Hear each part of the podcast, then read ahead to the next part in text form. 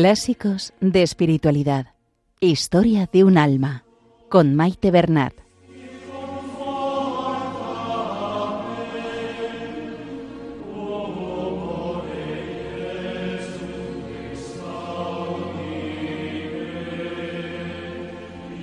Un saludo a todos los oyentes de Radio María.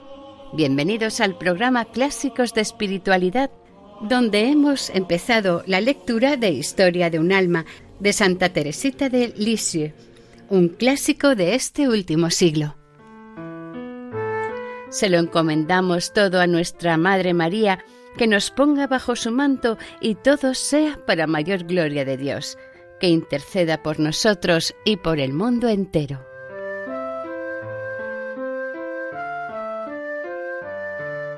En el programa de hoy se acabará el capítulo 2 del libro y comenzaremos con el capítulo 3. En primer lugar, veremos que Dios le regala una visión profética referente a su padre, pero que no la comprenderá hasta pasados 14 años. En el viaje a Trouville, Teresita sigue trascendiendo al cielo cuanto Bella experimenta aquí en la tierra. Y ya en el capítulo 3 comienza una época difícil y triste para Teresita. De hecho, el capítulo se titula Años dolorosos. A los ocho años y medio, Teresa entró en la abadía, el colegio de las benedictinas de Lisieux. Dado que había recibido lecciones de sus hermanas, se puso pronto a la cabeza de clase, lo que despertó envidias entre sus compañeras. Si añadimos su carácter tímido y que es la primera vez que se enfrenta a un ambiente externo al familiar, nuestra santa pasa unos años difíciles y con mucho sufrimiento. Ella misma confiesa que fue la época más triste de su vida.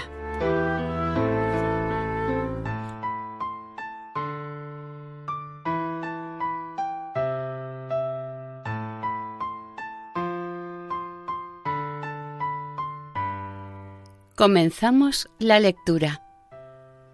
Historia de un alma, capítulo 2. 7.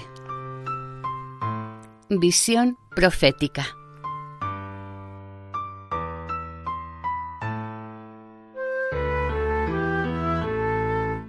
Qué alegres eran aquellas fiestas familiares y qué lejos estaba yo entonces, viendo a mi rey querido tan radiante, de presagiar las tribulaciones que iban a visitarlo. Un día, sin embargo, Dios me mostró, en una visión verdaderamente extraordinaria, la imagen viva de la prueba que Él quería prepararnos de antemano, pues su cáliz se estaba ya llenando. Papá se encontraba de viaje desde hacía varios días y aún faltaban dos para su regreso.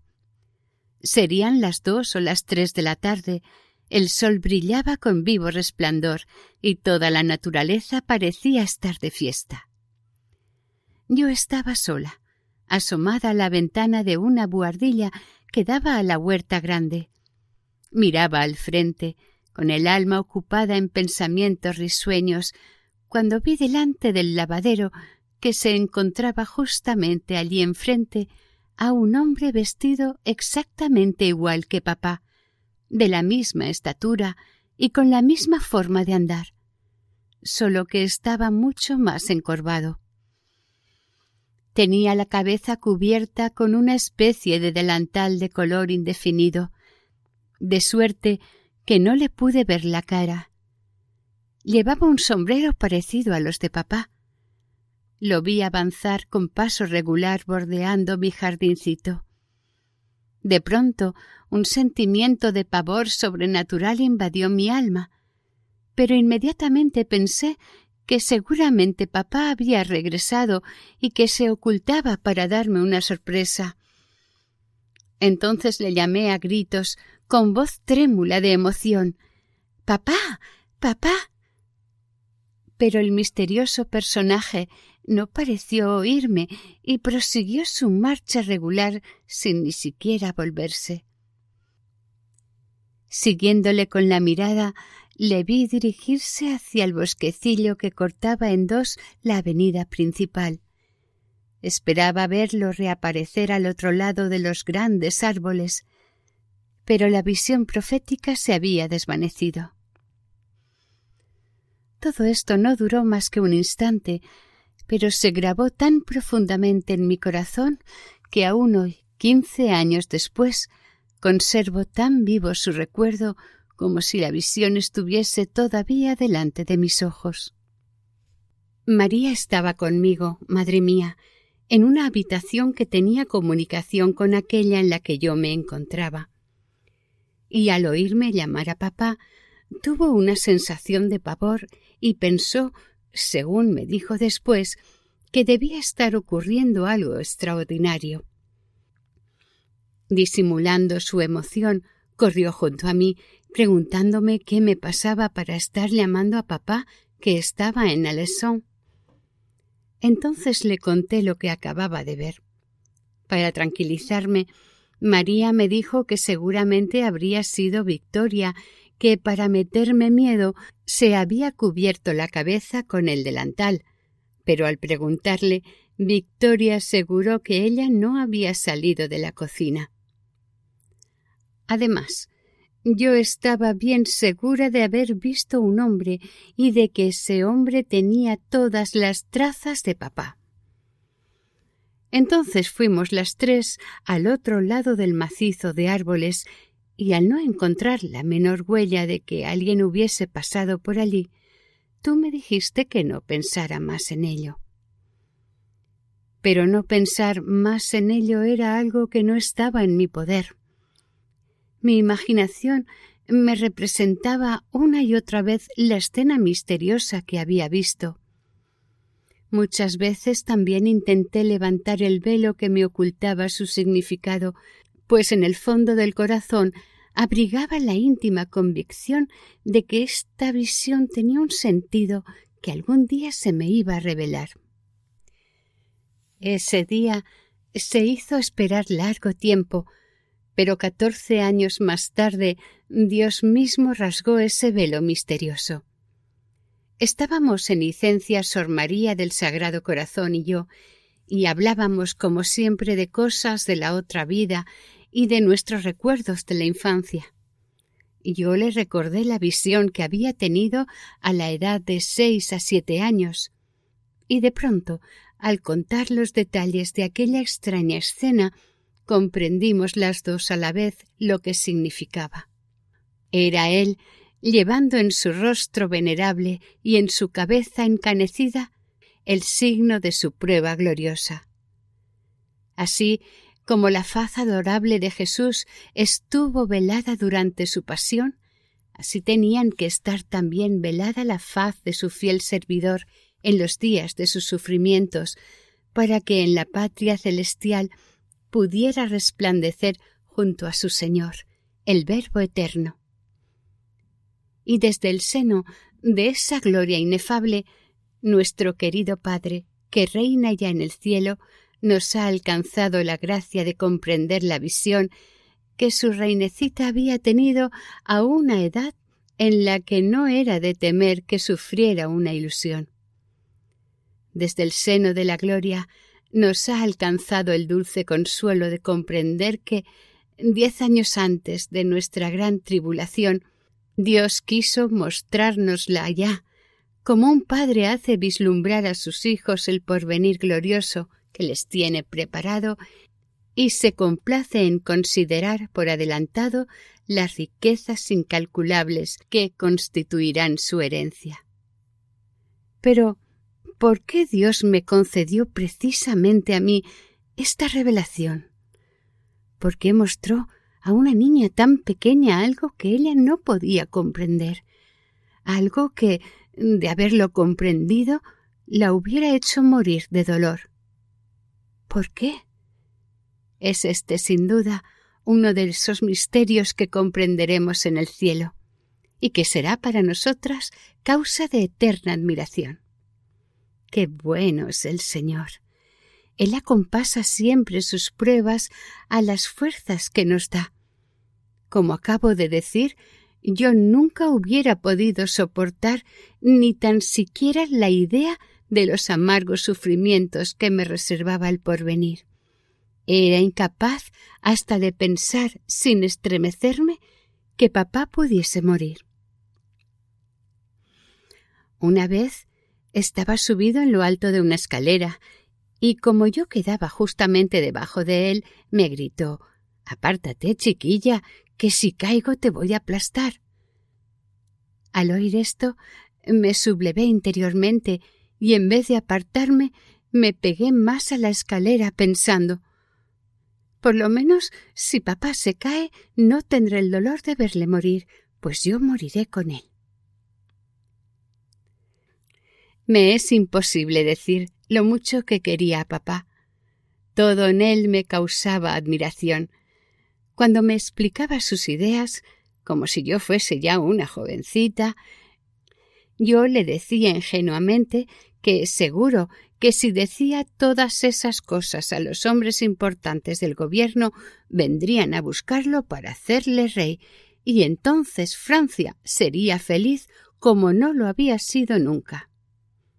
Pero en el fondo me alegraba y me lo reprochaba a mí misma como si fuese un pensamiento egoísta, de que no hubiese nadie más que yo que conociese bien a papá pues sabía que si llegara a ser rey de Francia sería desdichado, porque esta es la suerte de todos los monarcas. Y sobre todo, ya no sería mi rey, un rey solo para mí. 7. Trouville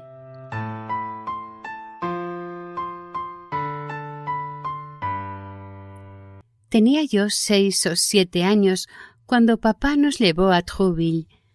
Nunca olvidaré la impresión que me causó el mar. No me cansaba de mirarlo. Su majestuosidad, el rugido de las olas, todo le hablaba a mi alma de la grandeza y del poder de Dios. Recuerdo que durante el paseo que dimos por la playa, un señor y una señora me miraban correr feliz junto a papá y acercándose le preguntaron si era suya, y dijeron que era una niña muy guapa.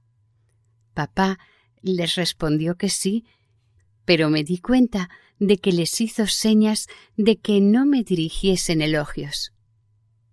Era la primera vez que yo oía decir que era guapa, y me gustó, pues no creía serlo.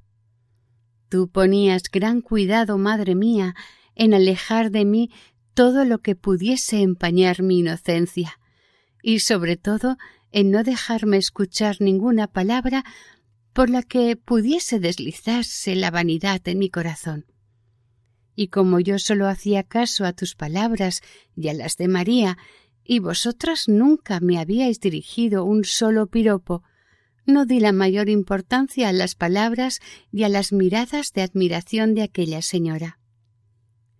Al atardecer, a esa hora en la que el sol parece querer bañarse en la inmensidad de las olas, dejando tras de sí un surco luminoso, iba a sentarme a solas con Paulina en una roca y recordé el cuento conmovedor de El surco de oro. Estuve contemplando durante mucho tiempo aquel surco luminoso imagen de la gracia que ilumina el camino que debe recorrer la barquilla de airosa vela blanca. Allí, al lado de Paulina, hice el propósito de no alejar nunca mi alma de la mirada de Jesús para que pueda navegar en paz hacia la patria del cielo. Mi vida discurría serena y feliz. El cariño de que vivía rodeada en los Buissonets me hacía, por así decirlo, crecer pero ya era, sin duda, lo suficientemente grande para empezar a luchar, para empezar a conocer el mundo y las miserias de que está lleno. Fin del capítulo 2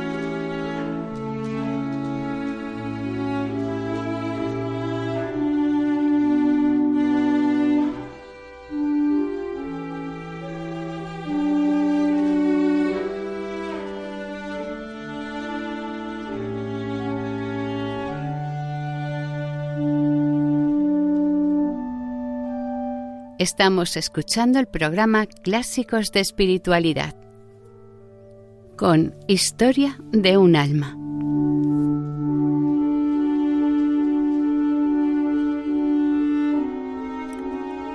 Capítulo 3 Años dolorosos de 1881 a 1883 1. Alumna en la abadía.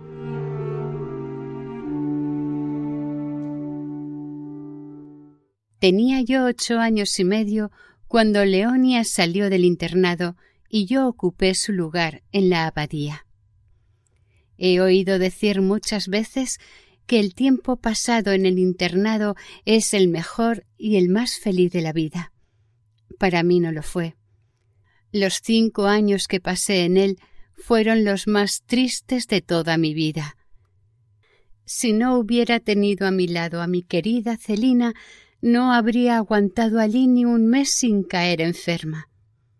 La pobre florecita había sido acostumbrada a hundir sus frágiles raíces en una tierra selecta, hecha expresamente para ella. Por eso se le hizo muy duro verse en medio de flores de toda especie que tenían a menudo raíces muy poco delicadas y obligada a encontrar en una tierra ordinaria la savia que necesitaba para vivir. Tú me habías educado tan bien, madre querida, que cuando llegué al internado era la más adelantada de las niñas de mi edad. Me pusieron en una clase en la que todas las alumnas eran mayores que yo. Una de ellas de trece a catorce años de edad, era poco inteligente, pero sabía imponerse a las alumnas e incluso a las profesoras. Al verme tan joven, casi siempre la primera de la clase y querida por todas las religiosas, se ve que sintió envidia, muy comprensible en una pensionista, y me hizo pagar de mil maneras mis pequeños éxitos. Dado mi natural tímido y delicado, no sabía defenderme y me contentaba con sufrir en silencio sin quejarme ni siquiera a ti de lo que sufría. Pero no tenía la suficiente virtud para sobreponerme a esas miserias de la vida, y mi pobre corazoncito sufría mucho. Gracias a Dios, todas las tardes volvía al hogar paterno y allí se expansionaba mi corazón. Saltaba al regazo de mi rey diciéndole las notas que me habían dado y sus besos me hacían olvidar todas las penas. Con qué alegría anuncié el resultado de mi primera composición, una composición sobre la historia sagrada, Solo me faltó un punto para llegar al máximo, por no haber sabido el nombre del padre de Moisés. Era, por lo tanto, la primera de la clase y traía una hermosa condecoración de plata. Como premio, papá me regaló una preciosa monedita de veinte céntimos que eché en un bote destinado a recibir casi todos los jueves una nueva moneda siempre del mismo valor. De este bote sacaba yo dinero en determinadas fiestas solemnes, cuando quería dar de mi bolsillo una limosna para la colecta de la propagación de la fe u otras obras parecidas. Paulina, encantada con el triunfo de su pequeña alumna, le regaló un aro muy bonito para animarla a seguir siendo tan estudiosa. Buena necesidad tenía la pobre niña de estas alegrías de la familia. Sin ellas, la vida del internado habría sido demasiado dura para ella.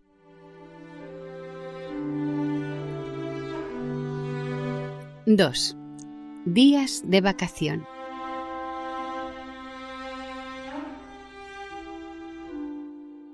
Los jueves por la tarde nos daban asueto pero no era como los asuetos de Paulina y no los pasaba con papá en el mirador. Tenía que jugar no con mi Celina, cosa que me gustaba mucho cuando estábamos las dos solas, sino con mis primitas y con las pequeñas Modelonde. Era para mí un verdadero martirio, y como no sabía jugar como las demás niñas, no era una compañera agradable. Sin embargo, hacía todo lo posible por imitar a las otras, sin conseguirlo, y me aburría enormemente, sobre todo cuando había que pasarse toda la tarde bailando cuadrillas. Lo único que me gustaba era ir al jardín de la estrella. Allí era la primera en todo. Como cogía flores en cantidad y sabía encontrar las más bonitas, despertaba la envidia de mis compañeras. Otra cosa que también me gustaba era quedarme sola con María, lo cual solo ocurría por casualidad. Como entonces no tenía a Celina Modelonde que la arrastrase a juegos corrientes, me dejaba elegir a mí, y yo elegía alguno totalmente nuevo. María y Teresa se convertían en ermitañas, que no tenían más que una pobre cabaña, un pequeño campo de trigo y unas pocas legumbres que cultivar. Su vida transcurría en continua contemplación, o sea, una de las ermitañas reemplazaba a la otra en la oración cuando había que ocuparse de la vida activa. Todo se hacía con tal armonía, con tal silencio y con un estilo tan religioso que resultaba perfecto. Cuando nuestra tía venía a buscarnos para ir a dar un paseo, continuábamos el juego también en la calle. Las dos ermitañas rezaban juntas el rosario, sirviéndose de los dedos para no exhibir su devoción ante un público indiscreto. Y hasta aquí el programa de hoy. Continuaremos la semana que viene, si Dios quiere, con el capítulo tercero. Para ponerse en contacto con el programa, nuestra dirección de correo electrónico es clásicos de espiritualidad arroba radiomaria.es. Pueden volver a escuchar el programa e incluso descargarlo en la sección de podcast de la página web de Radio María. Si desean adquirir el programa, pueden llamar al 91 8 22 80 10. Que el Señor y la Virgen les bendigan.